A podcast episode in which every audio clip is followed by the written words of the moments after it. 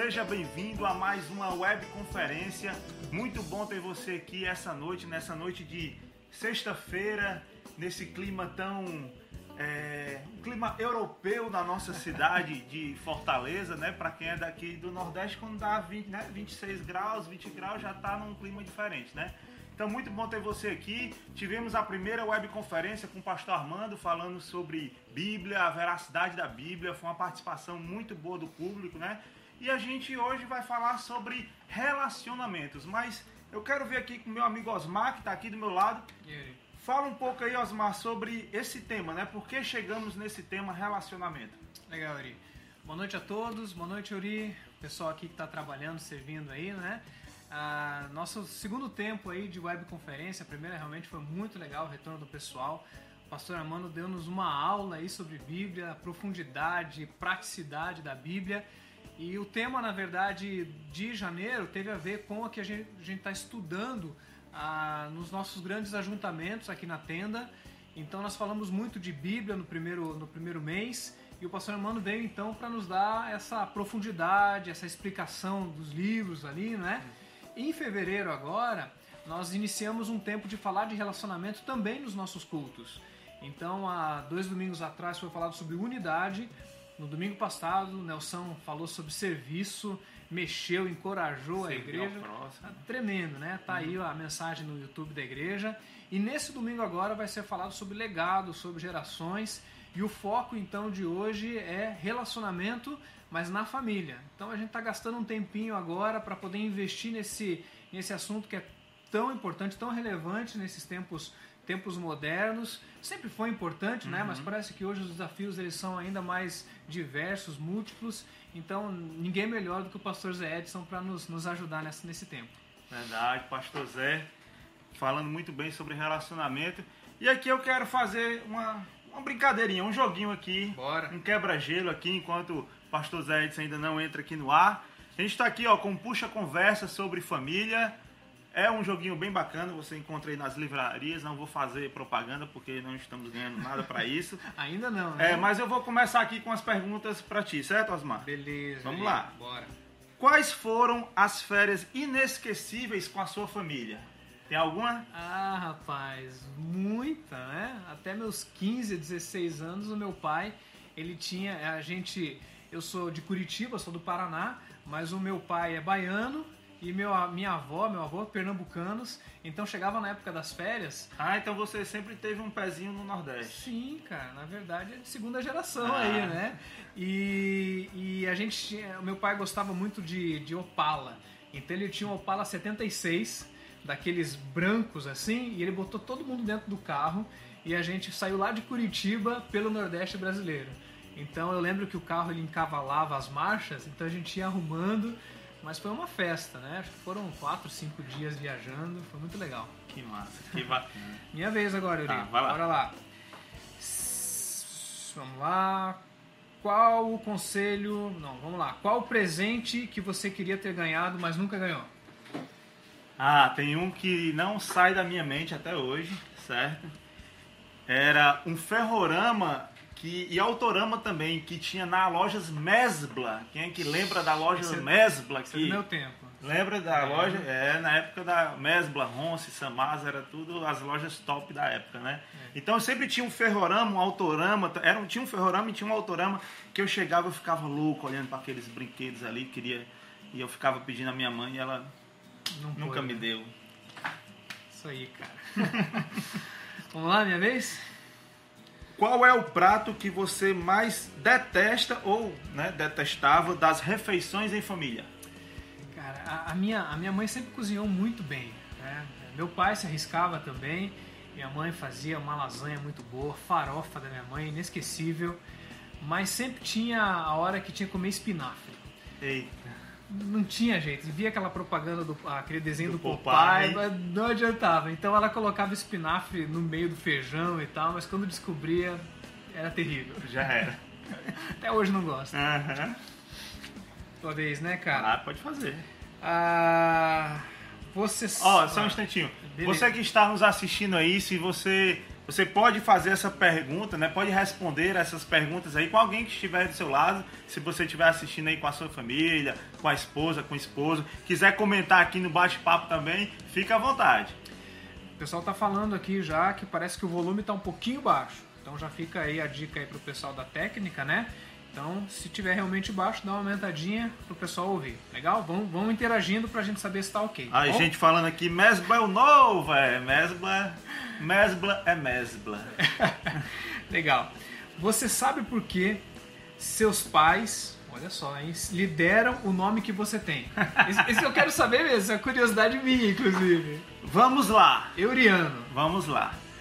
No meu país chamado Ceará, como diz o perfil um perfil no Instagram, é, o povo é muito criativo aqui. Minha mãe também era muito criativa em relação a isso, certo? Então, meu pai se chamava Eurípedes, de origem grega, nascido no Quixeré, certo?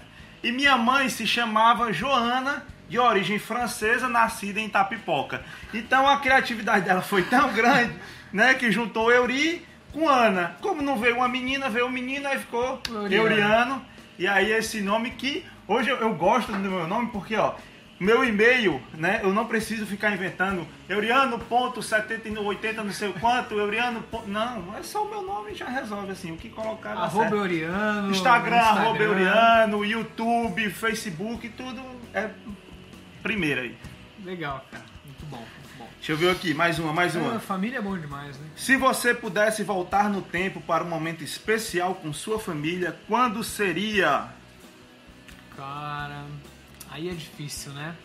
Eu perdi meus pais recentemente, né? Então, qualquer momento antes de ter perdido, né? Tê-los perdido seria, seria muito legal.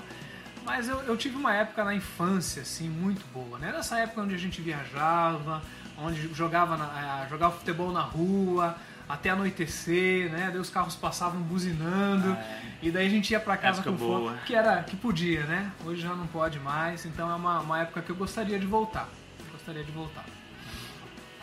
Para você, né? Fala.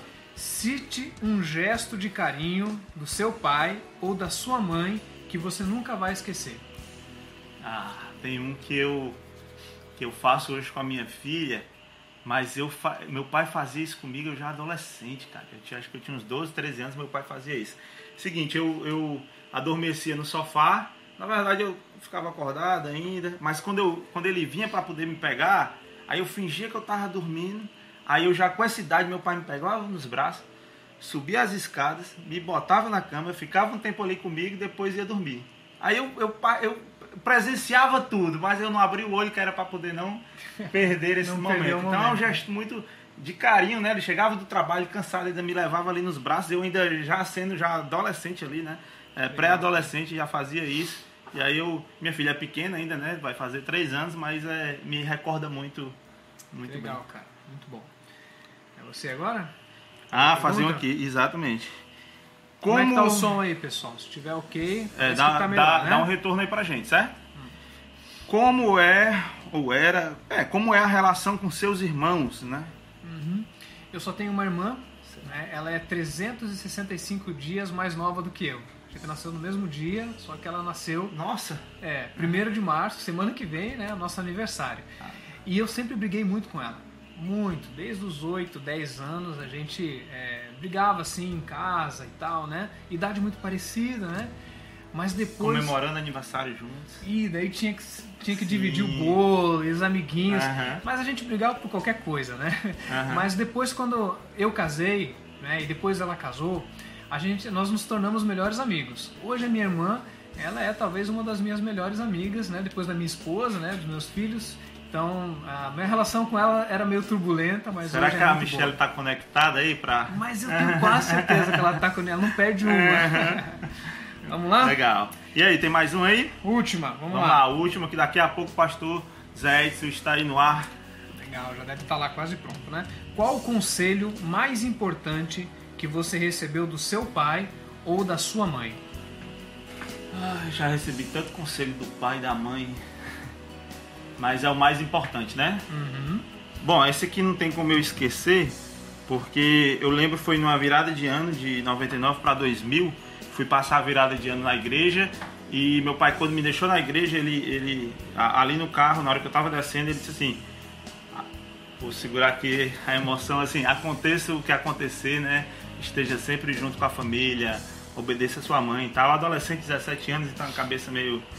E acho que três horas depois meu pai teve um, um infarto e faleceu, né? Então é, ficou marcado, que ele não tem como não, tem como não ficar. Legal, que bom, cara. Família, né? É. Família, é, projeto de Deus, instituição formada e fundada diretamente por Deus lá no Éden, assim como a igreja, Jesus funda no Novo Testamento. Então a gente vê aí que é, mexe com o coração da gente, nos alegra, é. nos faz chorar e nossa família é uma bênção, né, cara? Que bom. Verdade. E aí, vamos apresentar o nosso, nosso preletor? Nosso preletor de hoje, nosso palestrante. De casa de novo, de né? De casa, é. fala aí, fala aí, Osmar, um pouco sobre. Ah, vamos lá. Ah, Pastor Zé Edson, ah, ele é formado em fisioterapia pela Universidade ah, de Pernambuco. Então muita gente não sabe que ele é formado também em fisioterapia, né? Mas em teologia, em 1981, pelo Seminário Batista Regular ele foi contemporâneo do pastor Armando, estudaram os dois juntos lá no, lá no seminário em São Paulo.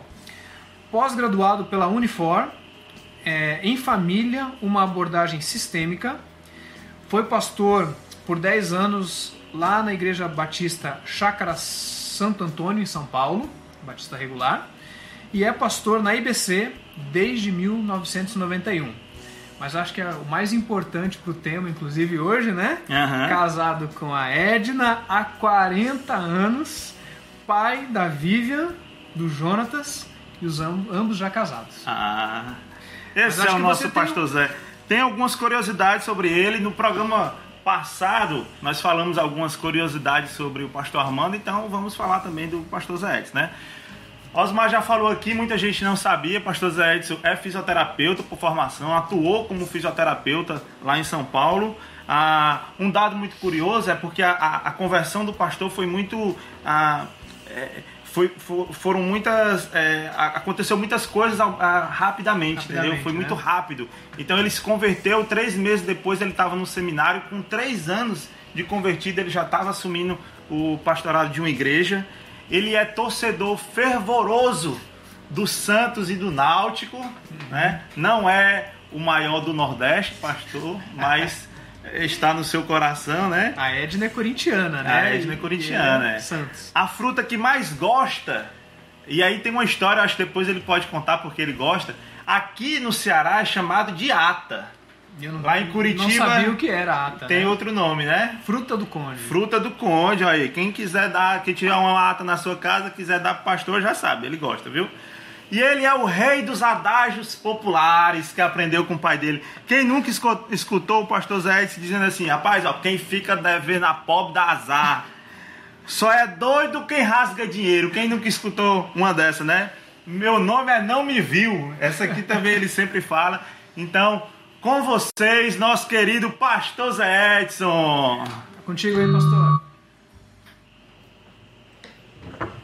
Oi, eu sou José Edson.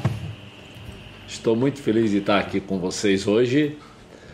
É, Para mim é algo novo. Estou pensando assim, por que é que esse pessoal me convidou para falar sobre comunicação em família?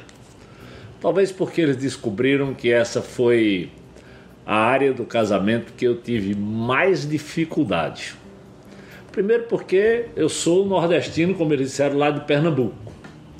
E criado bem no sertão, por uma família completamente longe de qualquer coisa do evangelho.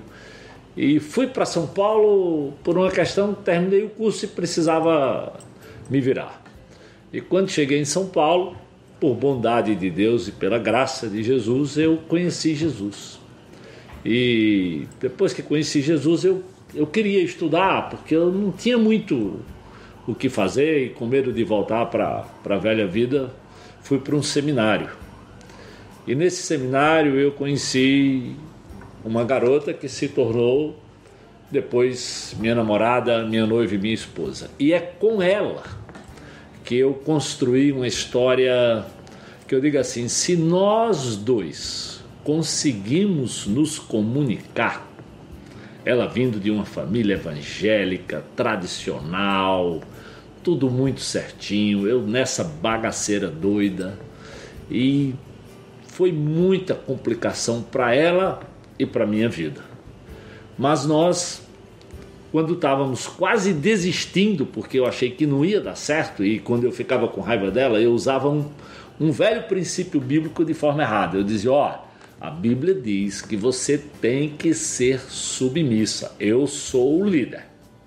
Na hora que você for submissa, porque primeiro lá em Efésios vem assim, depois é que eu vou te amar como Jesus amou a igreja. E nessa briga de que eu achava que ela tinha que primeiro querer tudo e se sujeitar a tudo, foi que nossa relação quase acaba e nós decidimos procurar alguém que pudesse nos ajudar para que nós pudéssemos nos comunicar melhor e buscamos um professor. Eu nunca esqueço que naquele sábado à tarde que ele marcou para conversar comigo e com Edna, eu digo assim, eu apanhei que só mala velha. Porque eu tinha certeza que ele ia me dar absoluta razão. E eu descobri que eu estava muito errado. E por isso nossa comunicação estava tão falha. Então, o que eu quero primeiro dizer para você é: se você não tem se comunicado bem com a sua família, busque ajuda. Se disponha a aprender. Tem bons livros, tem boas palestras, tem muito como você aprender do que Deus tem para lhe ensinar sobre comunicação na família. Afinal de contas, quando Deus criou a família, o alvo dele era exatamente que eu não estivesse só. Então ele diz: Olha, não é bom que o homem esteja só, por isso eu vou lhe fazer uma auxiliadora. Então Deus pensou em mim, Deus pensou em você quando estabeleceu família e pensou em algo que fosse melhor, porque viver só, meu pai dizia assim: meu filho, é só coisa para cachorro de fazenda. E eu acho que você é um cara mais inteligente, então você precisa se relacionar. Então, a família é uma criação de Deus para você viver bem e creia. É imprescindível que vocês tenham uma boa comunicação. Então, a partir desse pressuposto de, das minhas dificuldades com a Edna, né? Obviamente, pensa como eu vinha de uma loucura, Edna toda cristã, então no nosso namoro Muitas vezes eu, eu quis avançar e ela tinha que segurar a peteca, mas eu lembro que no, no depois de um ano e meio namorando e pela primeira vez namorando como cristão, respeitando, ouvindo, me sujeitando, quando chegou o dia do casamento eu não vi a hora de intensificar a minha comunicação relacional e física com ela. Então, já na noite de núpcias, quando nós chegamos em casa, já era duas horas da manhã, ela disse assim: Eu estou muito cansada, vamos deixar para intensificar a nossa relação para amanhã. Eu disse: Minha filha, um ano e meio orando e esperando, a noite pode, vai ser uma criança e nós vamos ter que namorar ainda hoje à noite. Então, nós fomos nos ajustando dessa forma tão diferente. Então, eu estou dizendo tudo isso porque eu não sei como anda a sua comunicação com a família. Eu conheço muita gente que consegue se relacionar bem e se comunicar bem, mas eu também sei do como muitas pessoas tropeçam e às vezes perdem o privilégio de ter um bom ambiente familiar e uma boa caminhada. O duro da comunicação na família é porque, como Deus estabeleceu, Deus estabeleceu para ela ser intensa mesmo. Ao ponto que ele diz assim: ó, o homem deixa pai e mãe para se unir à sua mulher e os dois se tornam uma só carne. Então, o que Deus quer é que a gente se comunique, conviva e esteja juntos. A ideia aqui é, é tão tanta comunicação que a palavra dá uma ideia de que nós temos que viver cimentados, próximos um do outro, fisicamente, emocionalmente. Então, creia que na família esse é o plano de Deus. É porque você busque uma comunicação intensa e aberta. Conte das suas histórias. Eu, eu vinha do Nordeste, eu tinha que contar para Edna de onde eu vinha, de como é que era, e nós fomos assim nos conhecendo, preparando ela para o dia que ela fosse para o sertão conhecer as pessoas, os meus hábitos.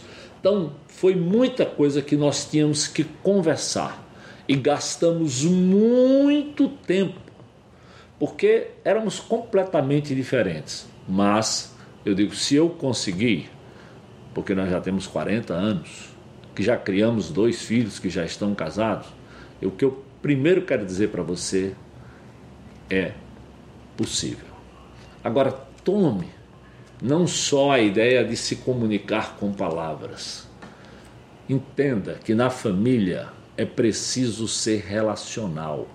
É preciso ver a necessidade do outro, é preciso ouvir muito, é preciso pensar no bem-estar, ou seja, é preciso separar tempo para convivência, ou seja, para ouvirmos um ao outro todo o tempo. E juntos ouvirmos recados de Deus para as nossas vidas e compartilhar até esses recados um com o outro, ou seja, ela no princípio, muito mais ela me ajudou a me edificar, porque ela tinha uma vivência cristã grande. Então, não, não seja egoísta se você é um marido que não tem, não tem uma, uma herança cristã. Então, eu queria ouvir dela, dos irmãos dela, da família dela. Eu me coloquei como aquela pessoa que eu não sei nada, me ensina aí. E eles foram realmente me ensinando. E à medida que Deus foi também me ensinando, eu pude talvez compartilhar muita coisa com ele. E juntos com os nossos filhos. Né? Então, quando tivemos filhos, separamos sempre muito tempo para nos comunicarmos com eles, seja na convivência, seja viajando, seja fazendo piquenique, fazendo atividades dentro de casa com os nossos próprios filhos. Então, a nossa história, apesar de ter começado completamente louca, ela evoluiu bem porque nós levamos isso extremamente a sério. Então, tome isso como propósito. Entenda que, ó, deixar pai e mãe para se comunicar com a sua mulher, com a sua família é fundamental. E essa é uma tarefa que pai e mãe não pode passar para ninguém. Então, a Bíblia chega ao ponto a dizer, no meu caso, como pastor, ou seja, do episcopado, se eu não conseguir bem cuidar da minha família, nem posso estar cuidando da igreja. Então é fundamental que a gente encare que primeiro Deus estabeleceu família, é fundamental que a gente entenda que uma boa igreja, uma boa sociedade é composta de famílias que se comunicam bem. Em Gênesis 2, 2:24, além de dessa comunicação ser prioritária, além dela ser intensa, ela precisa de transparência.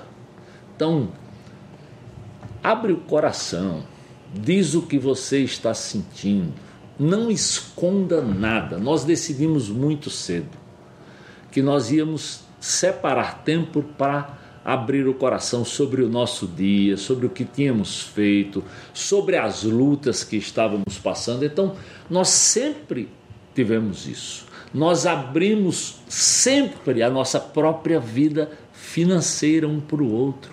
Às vezes eu fico impressionado, porque as pessoas se casam e um nem sabe da vida financeira um do outro, nem sabe da história um do outro, e vão se conhecendo. Não. Separa tempo. Para boa comunicação, tem que ter qualidade de tempo e verdade, e abertura, e disposição. Porque quando a gente começa a colocar para fora, a gente vai deixando com que o outro ministre, nos ajude e vice-versa. Então, muito cedo, eu entendi que eu, em muitas coisas, poderia ajudar a Edna. E foi assim que nós decidimos, por exemplo, as nossas próprias atribuições em casa. O que seria a minha parte? O que seria a parte dela? Nós fomos conversando sobre isso. Quem cuidaria das coisas externas? Quem cuidaria das coisas internas? Tudo isso foi fruto de muita conversa. Quando sonhamos a questão dos filhos, foi outra longo tempo, né? porque nós queríamos nos preparar, tanto emocionalmente, termos um tempo para nós nos conhecermos melhor, para que quando eles viessem, nós tivéssemos certeza que Deus tinha já nos dado um básico de conhecimento um do outro, para que nós pudéssemos receber uma terceira pessoa que seria, no caso, a nossa própria filha. E eu quero dizer que quando o filho vem, foi uma tarefa nova, diferente, difícil, mas extremamente abençoada. Porque aí nós precisamos descer a nossa comunicação para chegar até lá. E é interessante que a Bíblia diz desde o começo, quando Deus concede a Adão dois filhos, diz: olha, um tinha uma atividade, o outro tinha outra atividade, ou seja, os filhos são diferentes. E até para que nós comuniquemos com eles, nós precisamos aprender do Senhor, aprender com a esposa para comunicarmos bem.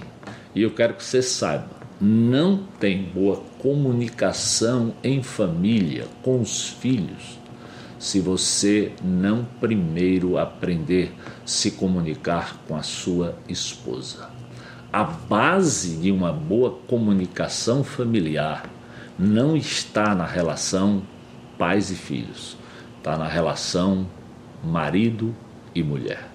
São vocês dois que têm que dar unidade ao casamento, que têm que dar com muita comunicação e submissão a Deus direção para os seus filhos. A maioria das famílias que eu encontrei nas comunidades, como diretor de colégio, em situações complicadas, é porque os pais não tinham uma boa relação e não tinham unidade. Eu lembro muito claramente, logo quando eu cheguei para dirigir a escola, o Querigma, e na minha primeira oportunidade de fazer uma festa do Dia dos Pais, soltei o comunicado e fui entregar na sala. Quando eu cheguei numa determinada sala, uma garota chamada Marcela disse assim: Pastor, por que o senhor vai fazer essa festa no sábado de manhã? Meu pai não vem para essa festa, meu pai não vai estar aqui. Eu disse: Por que teu pai não vai estar aqui? Porque meu pai não deixa o futebol de, por nada na vida. Eu não acredito, eu vou falar com seu pai. Eu liguei para aquele pai, eu tentei marcar um encontro com aquele pai, desafiando que ele viesse para aquela reunião da escola. E, para minha tristeza, aquele pai não veio.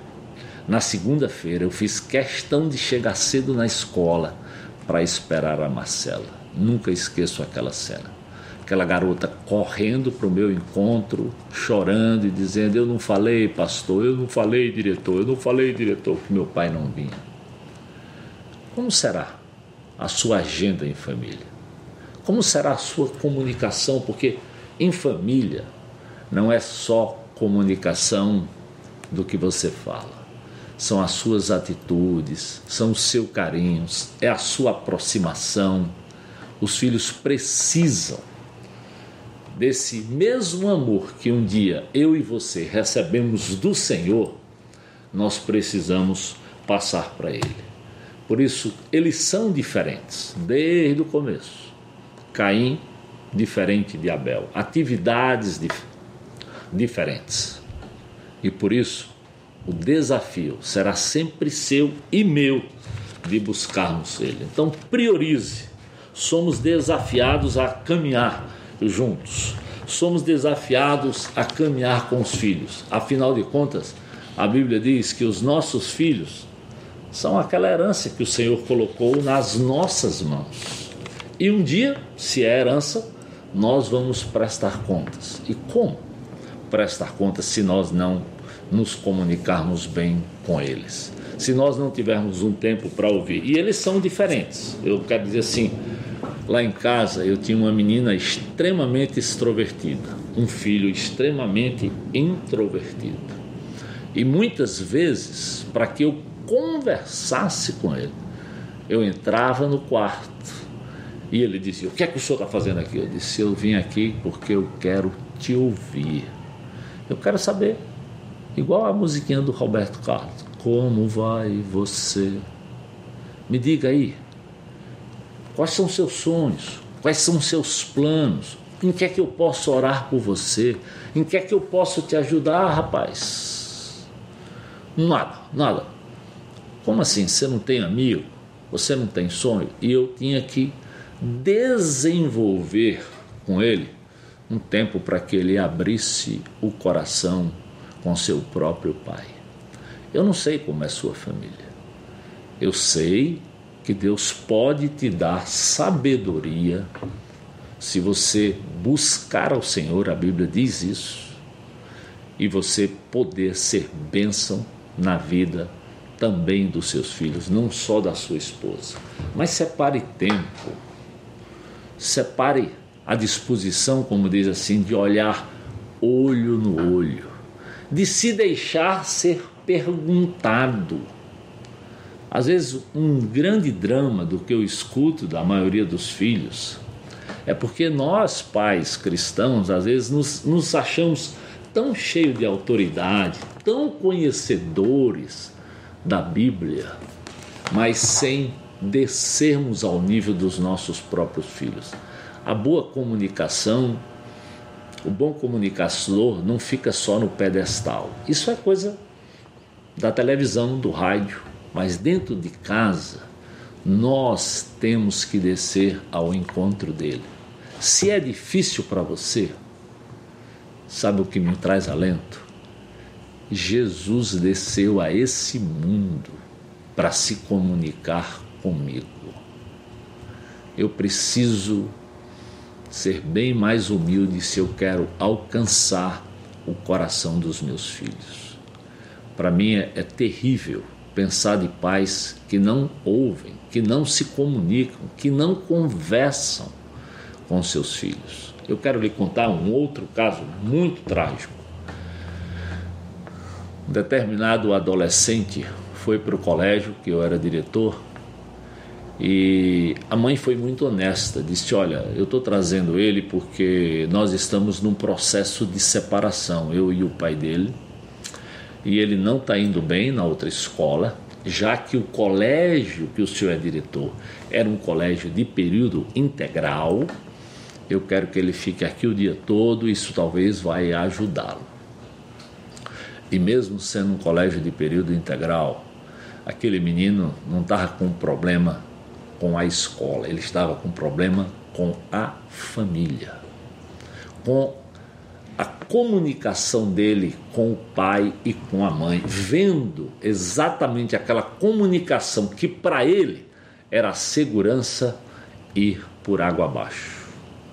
Então, ele começou já na nova escola, na escola que eu era diretor, reagir muito mal, não se submeter às regras e os professores reclamando, quase que querendo abrir mão. Eu disse: Nós não podemos. Eu quero ajudar essa família, eu quero ajudar esse garoto. Mas eu marquei uma conversa com a mãe, expliquei tudo para ela. Depois marquei uma conversa com aquele pai. Sabe o que eu descobri? Que aquele pai, que era, talvez, era o que tinha saído de casa, ele tinha ficado com a mãe. Aquele pai estava tão longe que ele tinha marcado para fazer um doutorado fora. E eu disse para ele: se você for, eu não sei o que vai ser da vida desse garoto. Mas ele foi. E para minha tristeza, aquele garoto terminou indo a óbito por falta da comunicação com o papai e com a mamãe. Então, entenda que a comunicação em família precisa ser tida como prioridade por todos nós. Nós fomos feitos, Deus se comunicou, desceu a esse mundo para me amar, para te amar, para me falar da graça, para me falar de esperança. E ninguém mais do que nós pais para falarmos para os nossos filhos dessa esperança, dessa graça, desse amor que Jesus tem por mim e por você. O que é que você está fazendo com o seu tempo? Talvez providenciando um celular, talvez providenciando um computador, talvez providenciando um jogo. Crianças querem atenção, olho no olho, convivência. E na família é fundamental que você conviva, que você ande, que você se disponha. Deuteronômio capítulo 6 deixa muito claro: Ouve, ó Israel, diz assim o texto: O Senhor nosso Deus é o único Senhor. Aí ele diz: Ame primeiramente o Senhor de todo o teu coração. Guarde sempre no seu coração as palavras que eu lhe dou. Repita com frequência aos seus filhos.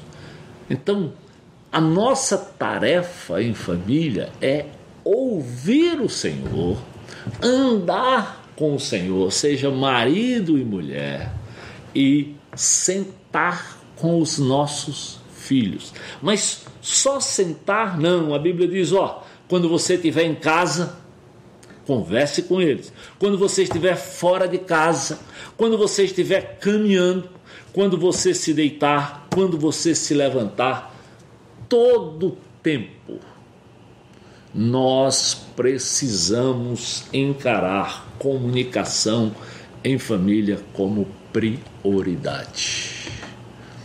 Eu não sei, amado ou amiga, como é a tua agenda, mas para se comunicar em família, precisa escolher tempo e tempo de qualidade e tempo para conviver. Mesmo, mesmo a vinda para a igreja tem que ser encarada como um tempo de convivência, de vamos juntos, voltamos juntos, vamos conversar, de preferência, sempre buscarmos aquilo que foi positivo, do que aprendemos, do que compartilhamos, não ficar simplesmente talvez vendo aquele, ah, fulano não veio, ah, não sei o que lá, ah, porque o pastor pregou muito, ah, porque a música. Não. O nosso desafio é edificar a nossa casa. É construir, não é destruir.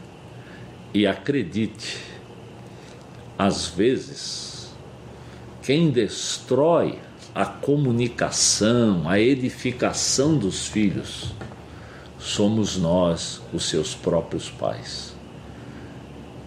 Os meninos de hoje, as meninas de hoje, têm muito contato, têm muito acesso a muita comunicação, mas nem sempre eles têm acesso ao coração do papai, ao coração da mamãe para ouvir através deles numa vida coerente de Deus. Então, qual era o desafio lá desde o Deuteronômio? Ouve Israel, ouve o Senhor. Agora, vai ensinar. E como é que vai ensinar? Andando, caminhando, dentro de casa, fora de casa. Isso não se faz, querido. Sem tempo, sem relacionamento, sem olho no olho, sem abraço, sem a verbalização, sim, a verbalização para os filhos e para a esposa. Não tem como eu demonstrar amor aos meus filhos sem eles ouvirem eu dizer para a mãe deles o quanto eu a ano, sem que eles possam ver como isso na prática é verdade, por ações, por atitude, por uma coerência, não é, não é um mundo perfeito, não, não, coerência. Mesmo quando temos dificuldades, nós vamos tratar com dificuldades, mas não com ira, não com briga, não com gritaria, com respeito, como Deus me trata, como Deus te trata. É, é dessa forma que eu creio que nós estabeleceremos famílias que se comunicam bem, com linguagem aberta. Quando meus filhos chegaram no início da adolescência, eles tinham que ir para uma festa com cabelo azul, com cabelo vermelho, era, era com uma determinada roupa diferente. E minha esposa, apesar de eu ser o pastor, ela sempre foi mais tradicional do que eu. Eu disse assim, Jô, nós vamos levar os meninos dessa forma. Eu disse, amor, vamos, qual é o problema? A cor do cabelo, uma roupa diferente, nós vamos com ele para a festa. Eu nunca esqueço aqui em Fortaleza, eu indo para a Praça do Ferreira, comprar tubo de tinta para pintar o cabelo daqueles meninos e levando ele para aquela festa. Até eu não sabia o que me aguardava. Mas é importante. Muitos dos filhos se vão na adolescência porque nós não convivemos com eles. É, é natural que na adolescência eles querem independência. Mas eu lembro que eu, pela graça de Deus, tomei o propósito de levá-los para as festas, de acordar de madrugada para ir buscá-los, porque eu queria sentir o cheirinho da boca, se tinham bebido, se não tinham, se conseguiam me contar como realmente foi a festa, se a coisa ainda estava no nível de consciência. Eu não sei o que você tem feito para se relacionar com seus filhos e com a sua esposa, mas eu quero lhe dizer que é preciso, principalmente, que você, marido, pai, tome a iniciativa Falar, conversar, não é coisa de mulher. É coisa de homem, de líder, de pai. Mas também é de mãe, com certeza. Talvez seu marido nem seja cristão, nem seja tão participativo. Deus usa uma mulher sábia, a Bíblia diz, para edificar uma casa. Não desista e não desista nem mesmo de ter uma boa comunicação com esse marido. Deus pode lhe usar para mesmo ele entrar e, e poder participar. Então, encare como um desafio. Eu sei que hoje, infelizmente, eu estava esses dias estudando para isso e minha própria filha dizendo: Papai, eu conheço uma criança que com um ano e meio um ano e meio. Só para de chorar muitas vezes se der o computador para ela. Ele é completamente dependente do celular e os seus joguinhos. Um ano e meio. Não, não, não. Nós vamos conviver. Nós vamos conversar. Eu dou graças a Deus, nunca esqueço desse, desse conselho logo no começo. Olha, tenha muita convivência com os filhos, se possível, o máximo que você puder. Mas quando chegar a hora de dormir, já com dois meses eles iam para o quarto deles, para que eles respeitassem também a minha comunicação com a minha esposa. Muita gente diz, mas vai chorar, vai, vai chorar. O choro faz parte de uma comunicação, faz parte da possibilidade de um ensino de novo, a tese é simples: é andando, é chorando, é conversando, é caminhando que Israel devia ensinar os seus. Lembra, os filhos são uma herança do Senhor, que marido e mulher um dia vão prestar contas. Como está a sua comunicação. O que é que você tem feito? E eu estou dizendo assim: não, não, não, não estou aqui, não. Eu, eu sei as cabeçadas. Eu sei como choramos juntos para nos submetermos a regras, para ouvirmos, para separar tempo, levar na escola. Eu lembro que durante a semana nós tirávamos um dia para parar no meio. Lá em São Paulo é muito comum aquelas feiras livres. Nós parávamos na feira livre para tomarmos um café da manhã, às vezes no meio da feira. Eles achavam aquilo o máximo. Às vezes é tão simples. Você tem que tentar entender o coração da criança. Chegar a ter acesso àquilo que ele realmente gostaria. E assim ele vai se sentir amado, prestigiado e vai abrir o coração com você. Então, é um desafio? É mas é um desafio que vale a pena. Eu espero, meu querido, que você compreenda que vale a pena. Existe pelo menos um texto na Bíblia que eu diga assim, que fala de algumas regras de comunicação que são muito importantes, muito importantes. Pelo menos quatro, lá em Efésios capítulo 4. Ele diz assim: ó, a primeira coisa de uma boa comunicação em família é honestidade. Seja honesto com a esposa, esposa. Seja honesto com seu marido. Papai e mamãe, sejam honestos com os filhos. O que é que a Bíblia diz lá, ó? Deixem a mentira. Por que é que nós temos que, para ter boa comunicação, deixar a mentira? É simples, querido. Quem é o pai da mentira? A Bíblia diz: é o diabo. Quem Jesus disse que ele é? Eu sou o caminho, a verdade. Busque fazer da sua casa um ambiente que não dá margem para mentira, que busca a verdade, mesmo que lhe custe lágrimas que lhe custe pedir perdão. Por que não a mentira? Porque a Bíblia diz que ela é abominável, diz Provérbios 12, 22. E lá no Apocalipse diz que Deus dá dura repreensão aos mentirosos. Só Jesus na causa para nos ajudar. Eu penso, eu venho de um pai comerciante muita mentira no meio do comércio.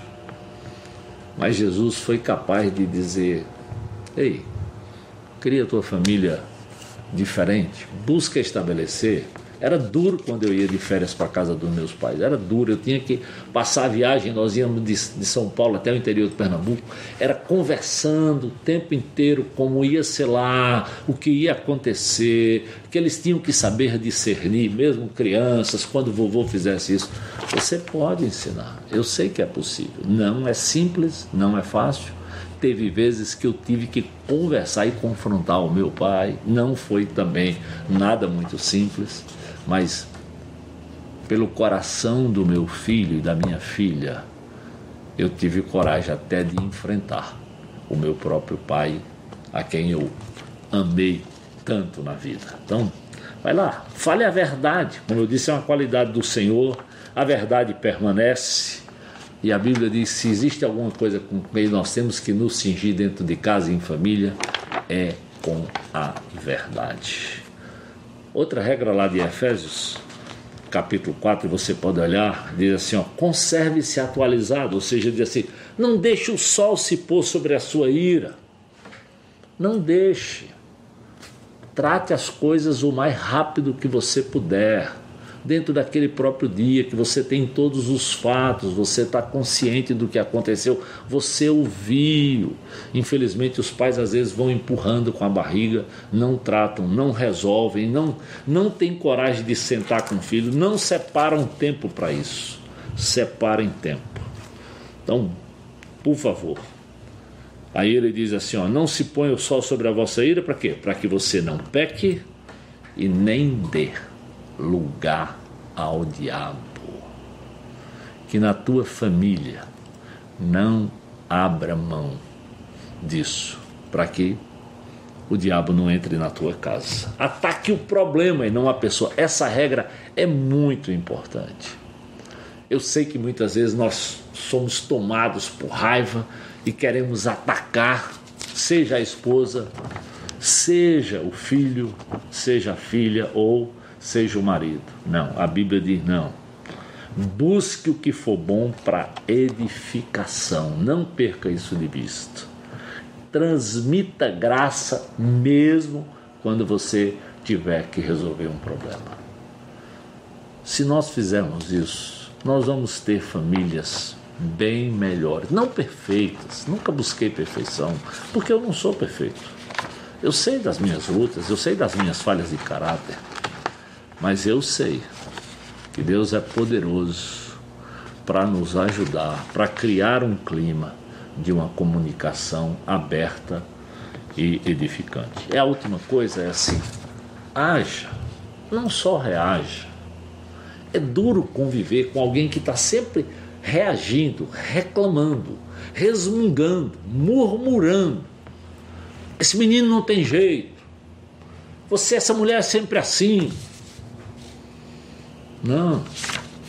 Toma uma iniciativa. A Bíblia diz assim, ó.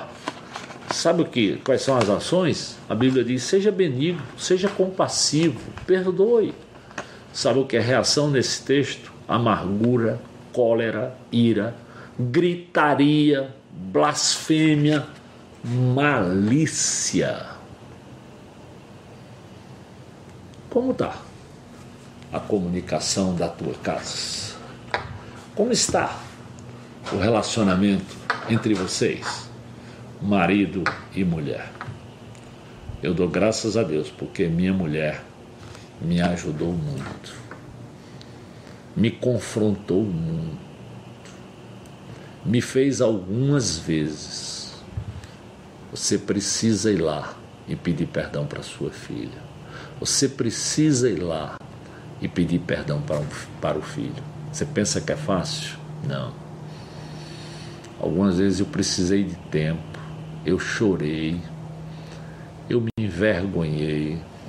Como é que pode? Um pai pastor. Mas eu fui lá pela graça, pela graça, pedi perdão. Valeu a pena. Pela graça.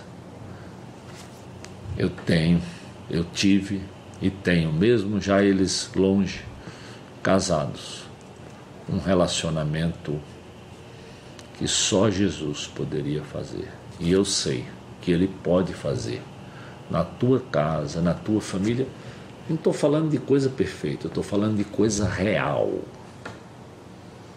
Mas que Ele pode te conduzir, como a Bíblia diz, em triunfo, com uma comunicação edificante.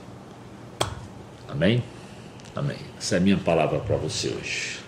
Espero que tenha sido boa e possa lhe ajudar. Tempo de perguntas e, e dos comentários aí, certo? creio que temos aqui o nosso tempo. E aí, pastor, muito obrigado, viu? Excelente. Foi ótimo. Muito edificado. A gente está acompanhando aqui na ao vivo, né? As perguntas, a interação, a interação do pessoal, né? E muita gente perguntando, a gente vai tentar dar uma filtrada, Isso. uma selecionada, mas é muito bom saber que é um tema de interesse das pessoas e isso sirva de, de incentivo para que você continue investindo na sua família. Pastor Zé Edson, ah, o pastor comentou algo rapidamente ali sobre não se pôr o sol sobre a vossa ira. A gente sabe que isso tem a ver com passar de um dia para o outro, não é? Não ir dormir brigado, como é a, a, a, a norma né, que a gente sempre ensina. Não vai dormir brigado com seu cônjuge. Mas também a gente sabe que às vezes o marido tem um, um ritmo, a mulher tem outro, às vezes um cônjuge gosta de resolver as coisas na hora, o outro já prefere esperar um pouquinho, esfriar a cabeça. Ah, como que a gente pode ajustar isso quando ah, cada um tem um jeito de ser? Como é que se acerta isso ah, sem que a gente quebre o princípio bíblico, pastor? É. Bom, é, aqui está dando uma microfonia razoável. Vou tentar ver se, se eu consigo comunicar. Eu não estou dizendo que esse é o alvo. Esse foi o desafio que eu e Edna buscamos. E às vezes buscamos até com os filhos. Mas não posso dizer que sempre conseguimos. Não. Às vezes a coisa já era muito tarde e ficava difícil. Na época, eu, como diretor de escola, tinha que sair cedo para a escola, mas nós fizemos o máximo que nós podíamos para resolvermos cada dia. Até porque tem um outro princípio que a gente levava muito em consideração e brincava com os filhos. A Bíblia diz: ó, basta cada dia o seu mal, querido. Se a gente começar a juntar lixo debaixo do tapete, vai ser difícil depois a gente fazer a limpeza. Então, era é um alvo, é uma busca a ser perseguida, mas não é uma coisa noiada que não. A gente tinha isso como alvo e buscamos. Eu acho que na grande maioria nós nós nos ajustávamos para resolver isso e às vezes era assim, nós íamos os dois para o quarto dos meninos e, e chegavam lá e conversávamos e sentávamos com eles. É, então eu foi mais ou menos assim, mas nem sempre a gente conseguiu. Não posso dizer que foi sempre não. Ok? E aí, Yuri? Pastor, a gente sabe que sempre vai ter diferenças né, no, no, no, casamento, né? O esposo vem de uma realidade, a esposa vem de outra realidade. E acaba que gera muitas expectativas um sobre o outro, para que haja mudança na vida de, é, do outro. E aí passa 5, passa 10, passa 15 anos, as mudanças elas não vão acontecendo da forma como a pessoa queria. E aí nesse caso, se acostuma, deixa para lá, continua falando, faz é, novas resoluções, é, assim, como, como é que continua caminhando, é, tendo sempre batendo na mesma tecla? É, eu, eu creio que nós, nós buscamos muito negar essa possibilidade de vamos nos acostumar, vamos, vamos deixar. Não, não, eu. É, como Deus renova sobre nós graça e misericórdia, é, às vezes no outro dia nós estávamos numa condição melhor e, e, e, nesse ponto, por incrível que pareça, eu acho que eu fui muito disciplinado e eu dizia, amor, nós temos que conversar. Não, nós precisamos. Porque no começo eu emburrava e fechava a cara. E foi ela que tomou a decisão de dizer: se você emburrar a cara, não tem jeito. E foi ela que pediu ajuda. E depois que eu aprendi que eu não podia emburrar e fechar a cara, que eu tinha que conversar com ela, então também eu. Agora, quando ela pisava na bola, eu não deixava passar o dia, não. Nós tínhamos que sentar e conversar. Então ela me ajudou, eu a ajudei, não era uma coisa simples nem para mim nem para ela, eu, eu não sei, mas nessa área não tem ninguém que, que faz isso sempre. Tem dias que você não está legal, tem dias que você não está afim, mas eu digo com muita graça, nós não deixávamos a coisa prosseguir, não. E às vezes era duro, íamos dormir tarde e, e a discussão era dolorida. E, mas ela dizia: Não, não, digo, não deixa eu dizer, eu, eu preciso dizer do meu coração. Eu, parece que eu era mulher, mas eu, eu tinha que falar tudo. E, e eu falei tudo. Mas ela, ela errou bem menos do que eu. Eu trazia uma história muito triste e eu errei bem mais do que ela. Apesar de que eu era o pastor, mas ela, ela mais me ensinou do que eu ensinei. Legal, pastor. Tem mais uma pergunta que veio aqui, muito interessante com relação também essa questão dos espaços, né? Ah, ainda que vivamos uma só carne dentro do casamento, nós não deixamos as nossas personalidades e também as nossas individualidades. Como conjugar aquele tempo que tem só para o homem, né? aquela coisa do, do homem é, ter o seu futebolzinho, ter o seu, a sua, o seu momento de privacidade, aquela, aquele momento da mulher, né? que ela vai, sei lá, vai passear, vai pro, fazer o cabelo, e, e como que isso pode ser encaixado sem causar é, uma divisão no sentido de cada um ter a sua vida independente. Como é que a gente faz isso funcionar bem, pastor? Bom, eu acho que a realidade de cada casamento é diferente. Né? Eu, eu, eu costumo dizer até na sala de noivos, eu, se existe uma coisa que, que essa comunicação passa até por dinheiro, finanças. Eu, eu sempre tomei o propósito de deixar com Edna um orçamento pessoal maior do que o meu. Porque eu sei que ela, como mulher, né?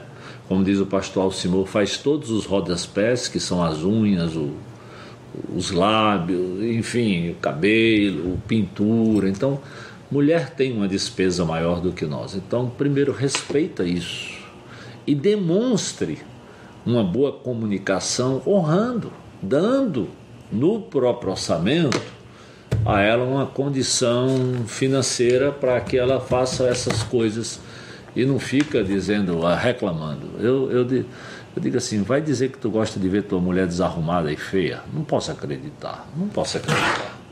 Eu, eu dou graças a Deus que a minha mulher gosta de se arrumar e eu gosto de ver ela arrumada, bonita, cheirosa, né? Então, mas essas coisas é igual a carro limpo. Você tem que investir para poder, tem que lavar, tem que, né? Então, invista na sua esposa. Agora, as agendas, é, eu sei, tem pessoas que gostam disso, respeita. E, e, hoje, né, eu, eu não gosto de academia. Eu, eu faço meu exercício físico, por exemplo, às 5 horas da manhã. Eu vou lá caminhar, correr, faço academia aberta, ela vai numa academia mesmo. Então, a gente sempre respeitou um ao outro. Algumas coisas nós fizemos juntos, nem tudo nós fizemos juntos. E eu acho que desde que ela me acompanhe e eu a acompanho, quando eu digo ela me conta o que ela está fazendo, eu conto, porque se somos casados, eh, eu digo assim, nós temos que não ir pela regra da matemática. Na regra da matemática diz assim: retas paralelas se encontram no infinito. Como eu e minha esposa não somos retas paralelas e eu não sei onde o infinito fica, eu tenho que sentar com ela para a gente encontrar o nosso finito o mais rápido possível. Ok? Pastor, muito bom. A gente vai aqui para a última pergunta.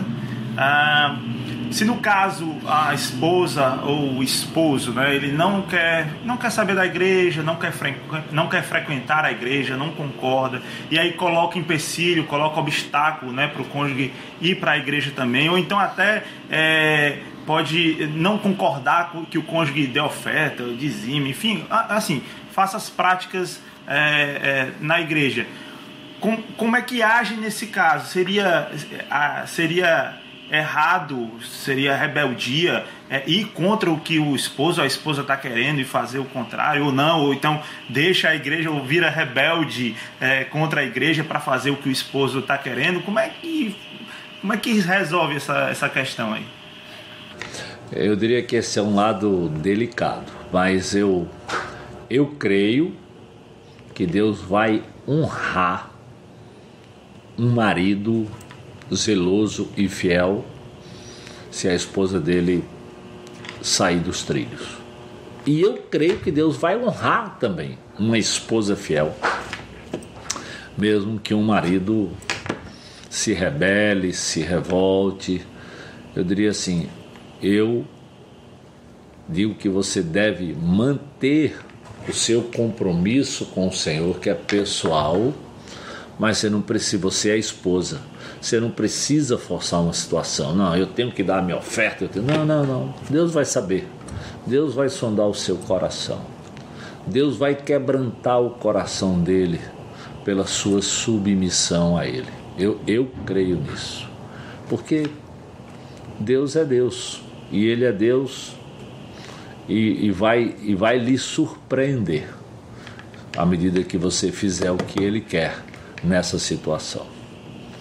Eu creio nisso. Ok? Tá joia, pastor. Muito obrigado, viu? Estamos nos despedindo aí, liberando o pastor. O pastor deu um gostinho aí do todo o conteúdo de anos e anos servindo a Igreja de Cristo, servindo os casais, servindo as famílias. Então, nossa gratidão do fundo do coração pelo seu tempo, sua dedicação. Muito nos abençoou, muito nos edificou hoje. Deus abençoe. Pastor, obrigado aí pela participação. Agradeço também a você que esteve conosco aqui assistindo ao vivo. Ah, esse vídeo ele vai ficar é, disponível no YouTube, então a partir de agora já estará disponível todo no YouTube. Então você pode compartilhar com seu grupo de relacionamento, com seus amigos, compartilhe aí o link pelo WhatsApp aí, pode passar à frente. Próximo mês, mês de março, estamos aqui de novo, né, Osmar? É, vamos falar sobre influência. Sobre influência, já é o tema do ano aqui da igreja. Então a gente já vai ter uma webconferência nesse sentido. Então já se prepare para participar com a gente novamente aí. A data ainda a gente ainda não tem certeza de quando será, mas fica ligado aí nas nossas redes sociais, Instagram, Facebook, no nosso boletim da igreja que sai no WhatsApp. Fica ligado aí que a gente informa quando será. Tá bom? Muito obrigado. Até a próxima. Deus abençoe.